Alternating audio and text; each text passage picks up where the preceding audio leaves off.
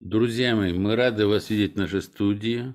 И сегодня у нас в гостях Дурдыев Абдулла Сары Мурадович. Абдулла, добрый день. Рады вас видеть. Абдулла у нас как-то уже э, в эфире школы здравого смысла выступал и говорил об очень интересной теме, связанной с различного рода знаками и символами, отображенными э, в туркменских э, коврах. Сегодня же у нас будет тема образ Георгия Победоносца как стратегия бескризисного будущего. Абдулла, вам слово, пожалуйста. Спасибо за приглашение, Александр Горович. Я сейчас включу демонстрацию экрана, да? Пошло. Так. Ну вот меня здесь название раньше называлось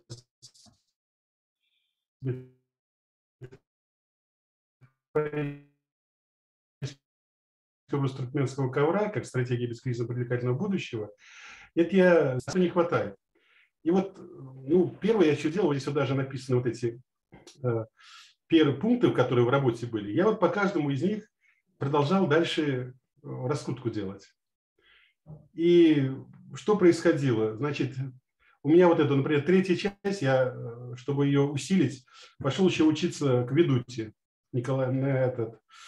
Потом, чтобы вот системность воплощения замысла, это я еще на клинического психолога пошел. Но все равно что-то не хватало. И вот в январе месяце, когда мы с вами разговаривали, там у меня была, значит, вот с этими вот, вот эти все наработки новые, они вот вылезли в ту передачу, где вот мы разговаривали про то, как Э, что такое судьба и как ее изменить.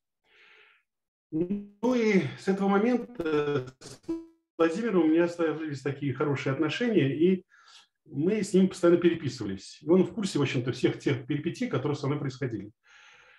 Первое тогда, что мы наметили с ним ну, а, порассуждать, это было вот высказывание Григория Сидорова о том, что туркмены и русские один народ. Но я попробовал это дело найти в ну, вот, в своей вот этой традиционной схеме э, подключиться к мусульманству и христианству. Владимир мне даже прислал книжки, посвященные этой теме. То есть вот эта тема меня занимала. И кроме того, я начал понимать, что ковер взаимодействует с телом человека.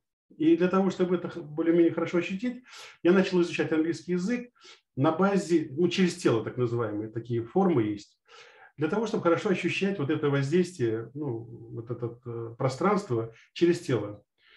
Ну и еще, кроме этого дела, я попробовал, думаю, вместо того, чтобы только коврами заниматься, дай-ка я по святым местам поезжу, посмотрим, какое там пространство. И вот таким образом я случайно попал в одно интересное место, вот, которое, на первый взгляд, ну, ничем таким не отличалось. Там единственное было то, что я его сейчас покажу. Значит, вот он, сейчас он появится. Вот эта часовенка, это э, могилой э, с названием «Святой ты святой». А вот дальше вот сиреневым видится гора, это та самая Хара Березанти, или же на нашем языке называется это Хасар. Ну, если букву «С» поменять, это будет Хазар. Ну, довольно-таки значимое место. Вот. И я когда туда случайно попал, то тот, который выстраивал эту часовенку, я ему позвонил, он говорит, слушай, ты попроси вот его, он обычно, говорит, очень так исполняет все желания. Но я попросил, чтобы вот в моей работе как-то как ну, понеслась более, ну, как-то вот это завершение, чтобы начало происходить в моей работе. Вот. А потом, когда я к нему приехал, я ему рассказал свое впечатление об этом месте. Он говорит, а давай еще вдвоем съездим. Мы уже поехали, когда это было жарко. Это вот другие снимки значит, этого места. И тут вот характерно, если посмотрите, рядом с этой часовенкой есть вот эта арча. Она прям вот в скале проросла и скалы на несколько частей разбила. Вот. Но мы в тот день, когда сидели там, я многое обсуждал с ним про это место, и меня поразила одна вещь. Кругом была жара, а в этом месте было прохладно. Это типичное свойство ковра нашего. Вот э, прохладу такую давать. Ну, я начал еще сильнее интересоваться вот всем, что вокруг этого находится. И вдруг оказывается, что рядом, ну там прям недалеко, находится село под названием совершенно необычным. Джерджис называется. Но я начал у него спрашивать, а что за слово джерджис? Оно вроде не туркменское, никакое. Но он мне говорит, я вроде бы слышал, это Георгий Победоносец. Но я приехал домой, набрал в интернете, и вдруг встречаю взорван в этом Масуле ну, два года назад где-то мечеть э, этого пророка Джерджиса из-за того, что это святой как христианской, так и мусульманской церкви. Ну, меня вообще как осенило. Как это так? Победоносец и здесь рядом с нами. Но я начал им интересоваться. Ну, первое я вспомнил, что про это дело очень много писал Мурат Аджи. Нашел его книжку, последнюю его книжку этому посвященной. Начал вообще интересоваться этим святым. Потому что эта тема меня зашла. Почему? Потому что это святой как раз и мусульманам, и христианам присущ. И вдруг узнаю там, что этот победоносец, чем характерна его особенность была, в том, что его пытали, потом бросали его в темницу, и через 2-3 дня он был как новенький. Вот это всех поражало. Для меня это же была не, абсолютно не новость, потому что то, чем я занимался в клинической психологии, там есть такое, э, такая отрасль, она называется новая германская медицина. Ну, я графики этой медицины, которые там используются, сейчас покажу. Вот это вот эти графики, вот здесь вот зоны есть определенные, присущие этой новой германской медицины, когда можно самое, в общем-то, излечиваться. Вот. И вот эти графики были наложены на, одна женщина наложила на музыку, вот Шопена, Моцарта, ну и там даже архаичная музыка есть, которая вот таким же свойством излечивания занимается. Я вот эту же вот эту схему наложил на ковры наши. Меня удивило, что я нашел все эти элементы, вот, которые вот здесь, вот в этих графиках, я нашел в этих коврах. Ну, такое, как говорится, такое необычное состояние, которое я находился в это время, что Георгий Победоносец, вот этот вот такие особенности, тут и топонимика такая. Я резко подумал, а давай-ка я попробую изобразить э, вот этого победоносца э, в виде орнамента. И вот я сейчас покажу, как я примерно попробовал это сделать. Это была первая проба. Вот смотрите, здесь что получается. Вот здесь вот копье этого победоносца вонзается в, э, ну, в рот вот этого дракона. Вот у меня здесь по углам это получается как бы раскрытые пасти дракона. А вот квадрат, так называемый, прямой, если посмотрите, по углам вот такие получились у меня типа наконечники копий. Они вонзаются вот в этот, э, ну, будем говорить, вот в рот этого дракона. А вот эти остальные четыре угла восьми, восьмигранника, они как бы это вот ноги коня. И между драконом и конем как бы находится пустое пространство. Вот край вот этого кокра восьмигранника, он характеризует коня. Почему? Потому что в нашем ковре вот есть, сейчас я покажу, это зона, которая связана, э, будем говорить, с телом человека. Потом есть связанные с э, сердцем человека и с головой человека, да, в общем, в ковре.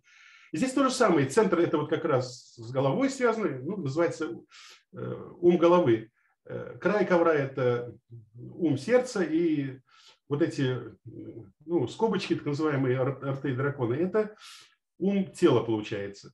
И если когда я наш обычный ковер беру, то я знаю, почему именно вот э, это, это ум тела, потому что там нету времени. И у меня в этих узорах там тоже отсутствует время. Но это долго рассказать, почему это так. И здесь получается, что вот край ковра – это почему я с конем связываю? Потому что э, ум, сердце – это связано с эмоциями, а эмоции – это энергия, в общем-то. И а энергия измеряется в лошадиных силах. И тогда я ребятам говорю, ребята, а часом вот этот вот э, Георгий Победоносец, это не эмблема лишь нас, наших вот клинической психологии, ну, клинических психологов, потому что мы оперируем вот этими тремя понятиями ум сердца, ум головы и ум тела. И когда мы этим оперируем, то у нас есть такой раздел новой германской медицины, где всякие вот излечения происходят. Когда у нас синяки проходят очень быстро, порезы там без шрамов остаются, ну там за полтора-два часа все это уходит. Но это же типичное то, что делал Григорий Подбедоносец. И нашему ковру это присуще. Вот эта вот, вот эта особенность, что он, все отмечают его, ну, что он долго существует, что он почему-то вот э, он и излечиванием занимается, там у людей головные боли проходят, температура проходит. Ну, многие таких легенд, можно сказать, может показаться. Вот. И если теперь традиционный ковер показать, он вот так вот выглядит. Вот здесь вот две полосы внизу и вверху. Это как раз связано, там нету времени, это ум, вот, будем говорить, ум тела. Край ковра, где очень много узоров, по крайней мере, три узора нужно иметь, чтобы край ковра образовать. Это как бы сложные эмоции. И центр – это вот как раз то, что связано с головой. Это у меня были. Так вот, когда я сделал вот этот вот э, ковер э, этого победоносца посвященный, то, естественно, у меня это не было, как обычно, прямоугольник делать. Он довольно здесь приходится больше заниматься э, связыванием этих узоров между собой и так далее, так далее, так далее. И вдруг до меня дошло принцип, каким образом надо строить ковры, которые бы обладали тем самым чудодейственными свойствами. Ну, когда такое я понимание ко мне пришло, я начал смотреть, а что же такое чудо вообще само по себе? И вот тут-то, ну, решил заглянуть э, в этой книге, вот в Муратаджи, много раз я встречал слово «миф». Я решил заглянуть вообще в диалектику мифа Лосева. И там диалектика мифа фактически связана с диалектикой чуда. И там объясняется, каким образом вообще чудо возникает. Я начал замечать, что у меня действительно вот многие чудеса, которые со мной обычно происходили, они были связаны именно вот с диалектикой мифа. То есть, когда я находился одновременно в двух личных планах, как Лосев объясняет. То есть у меня как бы два личных плана было. Ну, даже вот когда посмотреть, когда я эту работу делал в, этот, на доктора, да, вот этот, то я как бы одновременно занимался коврами и одновременно занимался экономикой. Ну, это же вообще два различных совершенно плана. Ну, из этого дела вот это все и рождается. Теперь, когда после всего вот этого, что произошло, у меня понимание пришло, как это все происходит – я сейчас, конечно, не рассказываю то, что как было у меня, как я пришел вот к этой работе своей, что там мне пришлось и Платоном заниматься, и стратегиями, и так далее. Там вот как она вообще вызрела, вот эта, вот эта работа. И только тут до меня дошло. То, что мне не хватало, как раз и было связано с образом Георгия Победоносца. Как только он пришел ко мне, я заменил название вот этого э, метафорического образа туркменского ковра на э, образ Георгия Победоносца, у меня начало все получаться. Я быстренько э, после этого дела пошел в музей, в первую очередь, ковров, где вот ковры, которые обладают вот этими чудодейственными свойствами, я на них посмотрел. Там уже были, я начал видеть все те элементы, которые там присутствуют, ну, которые присущи, вот, которые я выкопал.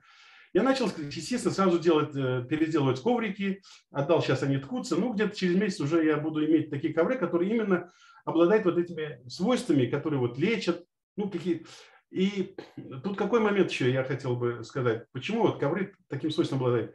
Они, оказывается, работают как лазер. Вот пространство, э, в котором находится ковер, он меняется. Потом даже после этого дела я уже обнаружил эти, э, такие вещи, как то, каким образом у человека растут клетки. Вот кожи растут клетки. Называется морфизм, да, вот биологический морфизм есть, вот вообще как вот это все происходит. И очень много нашел того, что связано с нашими узорами нашего ковра.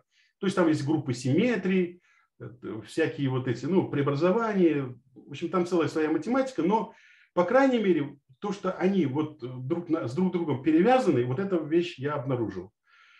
И вот после всех этих перипетий вдруг появляется книжка, называется «Кристалл роста».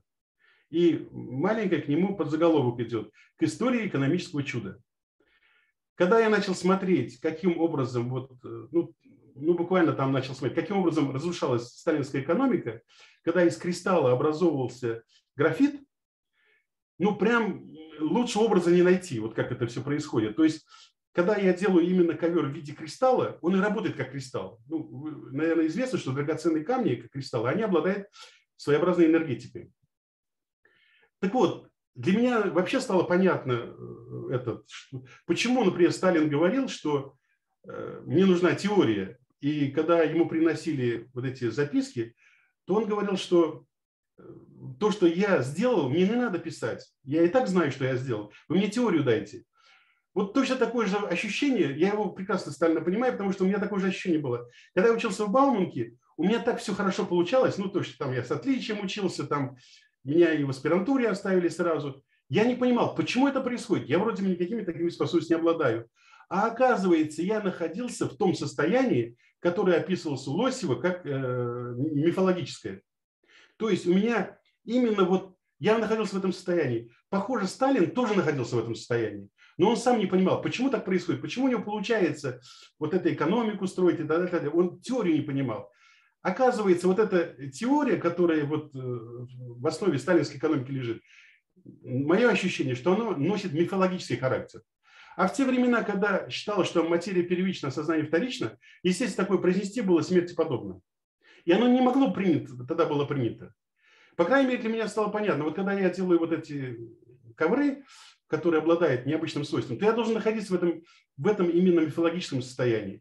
Ну и потом, когда я смотрел уже вот эти книжки по орнаменту в свое время, там и написано, что человек, который делает вот эти орнаменты, он видит суть явлений, и он должен обладать идентическим мышлением. А это чистый Платон. Это его диалоги, это его пентада. Вот пентада Лосева Платона называется, да, вот эта схема. Ну, в те времена сталинские принять, что на самом деле экономика Сталина была э, подчинена вот этой философии Платона Лосева, пентадом, мне кажется, это вряд ли было бы воспринято. И у меня после всего этого дела вот э, такое ощущение, что вот даже вот я сейчас этим как раз занимаюсь, то есть как любую стратегию переводить в узоры. Чем здесь было бы хорошо вот это делать? Я мог бы вот эту стратегию в виде ковра соткать и посмотреть, есть ли в нем это чудо или нет, до того, как эту стратегию можно было применить. Вот последнее, я думаю, что осталось мне делать, так это вот именно вот персонализировать уже вот эти узоры и под какую-то проблему ее затащить.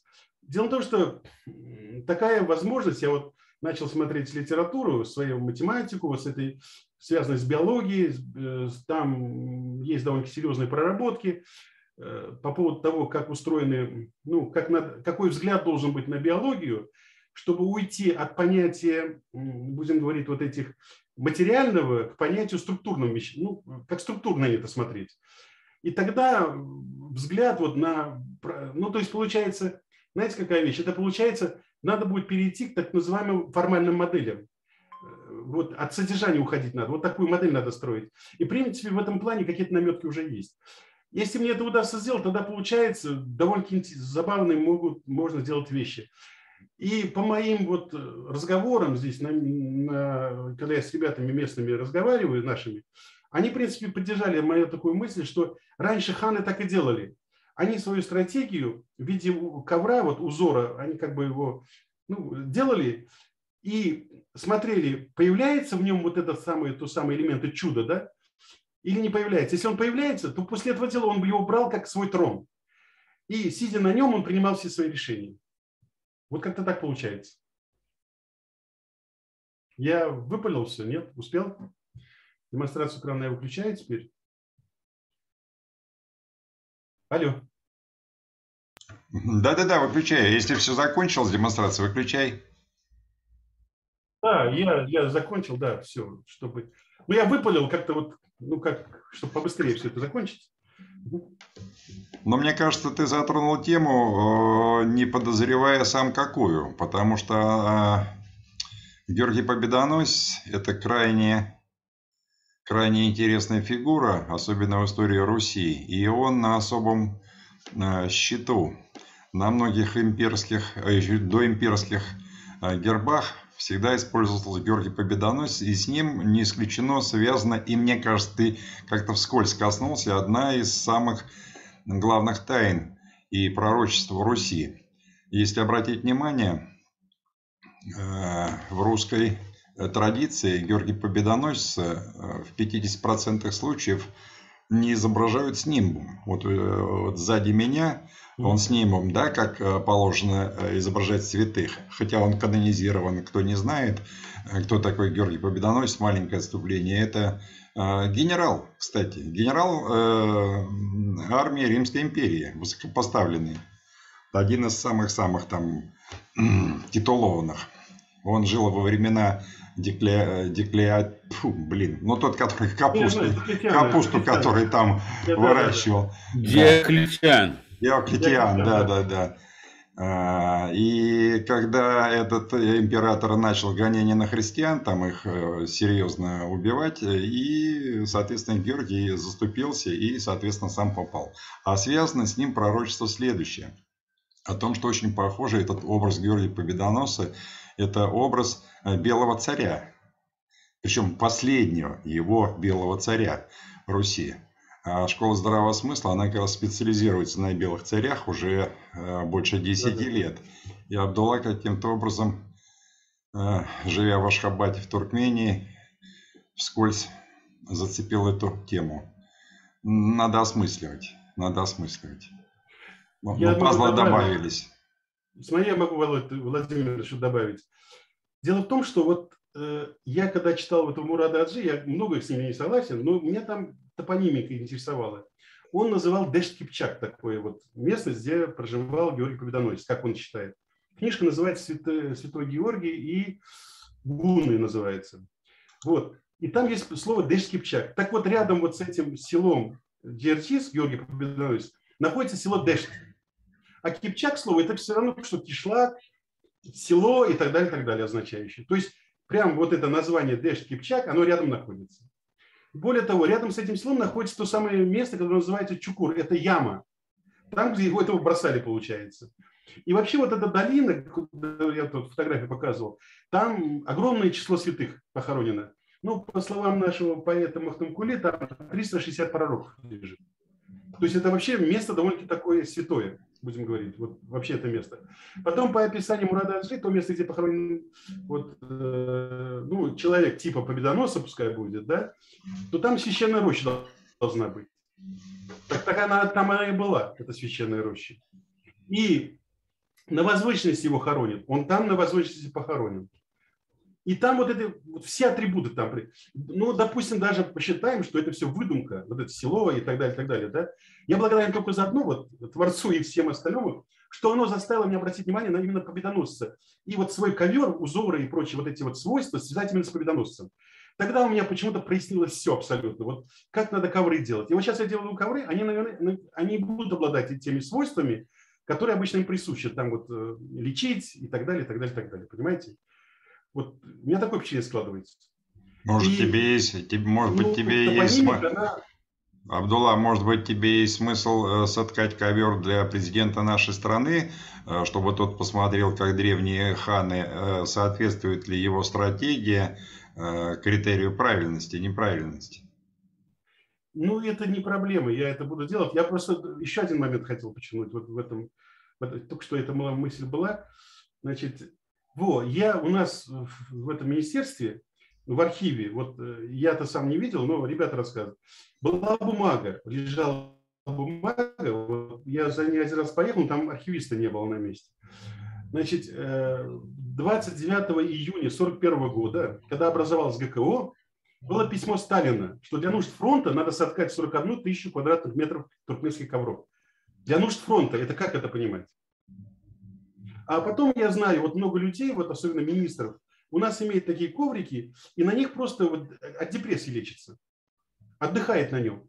То есть, чтобы вот как-то вот сошла вот вся вот эта депрессия, которая ну, работа тяжелая же все-таки министром быть. Понимаете? То есть вот это вот, и если взять кабинет Сталина, там туркменский ковер лежит, между прочим. Вот эти вот особенности вообще удивляют. Когда вот это начинаешь вот это сравнивать, и вот эта модель сама вот этого, я-то, понимаете, я сейчас вот не рассказал сейчас вот эту сторону своей работы. Надо мне, это я про нее начал говорить, там тоже хватает. Там вот эти, э, когда я э, пытался свою работу представить, они говорили, как ты хочешь связать ковры и экономику? Это же вообще не связуемые вещи. Но у меня там получилось именно пять глав, как вот Пентада Платона. Я по ней начал это все делать. Там же и диалектика сидит, там очень много чего сидит такого. Это отдельная тема, там сколько всего пришлось мне э, проскакивать. Но и то этого не хватало. Мне пришлось потом вот э, зайти, вот, потому что мне даже практические вещи делать уже. Поэтому я вот пошел вот э, еще доучиваться к ведуте, пошел я, ну, вам знакомый человек, да, потом вот эта клиническая психология начал просматривать и так далее, так далее. Там еще куча вещей пришло. И только когда я коснулся победоносца, у меня начало все получаться. А до этого, ну, что-то где-то как-то получается, но не совсем. Ну, где-то что-то как-то вот-вот-вот-вот, ну, не получается. А он цепочку замкнул, понимаете? Более того, там вот этот э, Мурат Аджи, он пишет, что откуда слово Георгий появилось. Это на нашем языке это легко. Это от слова мученик. Она у нас звучит так, Георгий. Ну, почти звучит как Георгий. Георгий. У него там другие вина приводят, а это, а у нас это вообще считается нормальным, это Георгий, и они его так и называют Георгий. Ну, это Георгий, в конце концов, ну, это же почти одно. Вот эти вот особенно, и вот эти все вот э, совокупность, если бы было просто, вот я нашел бы эту могилу, она там и для меня была известна, но то, что вот ковер здесь обладает такими свойствами, необычными, вот именно чудодейственными свойствами, и чтобы их понять, надо пришлось вот целые там, я не знаю, сколько перерыть и сколько всего сделать, чтобы...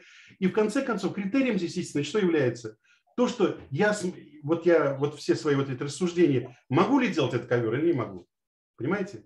То есть я могу кучу красивых вещей рассказать, но тут же надо факт показать. Вот, ребята, вот смотрите на него, вот вы на него ляжете, сядете, вам действительно как будто, как на святом месте побываете. Вот это вот удивительно, понимаете, в чем дело? Да, Александр Горович, вот э, смотри, интересно получается. Э, каким-то образом Абдулла из мира невидимого, невидимого э, смог что-то цеплянуть, и в мире в нашем видимом, в виде ковров, и вся вот эта вот несочетаемая сочетаемость, что-то как вырисовывается. Надо думать. Абдулла, так держать. Знаете, Владимир, я хочу добавить. Помните, прошлую передачу я начинал с чего? Я говорил, меня удивляет вот это то, что вы ищете «Белый царь» и «Шатров Симовых». Когда я посмотрел Туркменистан, есть шатры Симовы. Я думаю, откуда здесь к вам придет Белый царь? И вы сейчас вы мне сказали про этого Белого. Я даже знать не знал об этом. Что Белый царь, вот этот Георгий Победоносец и прочее, прочее. Причем последний ее Белый царь. Да, да, который, который должен победить зло. Да. Планета, планетарное. Да, да, да. Мне вот это вот самого, вот, вот вы сейчас это сказали, Владимир, я до этого вообще знать об этом не знал, ни сном, ни духом. Но вот эти слова меня... И самое интересное, я помню, вот у Девятого были такие слова, когда он читал вот в этом послании вот этого э, Минги Тимура, когда он освобождение от налогов давал, там было написано так, он читал, я это меня удивило, что это очень совпадает с ковром. Вечного неба силою, высшей троицы волею, мое слово. Это вот есть части ковра. Вот там полоски, вот, которые были, это как раз есть вечное небо.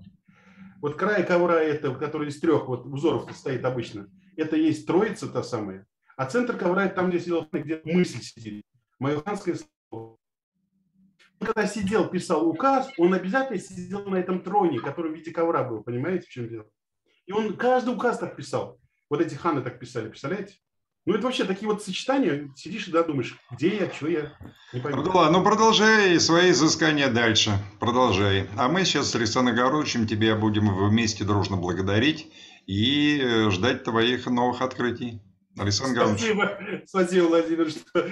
Абдулла, спасибо большое. Самое главное, что присутствует э, замечательная совершенно улыбка и тот самый оптимизм, который нас э, вдохновляет.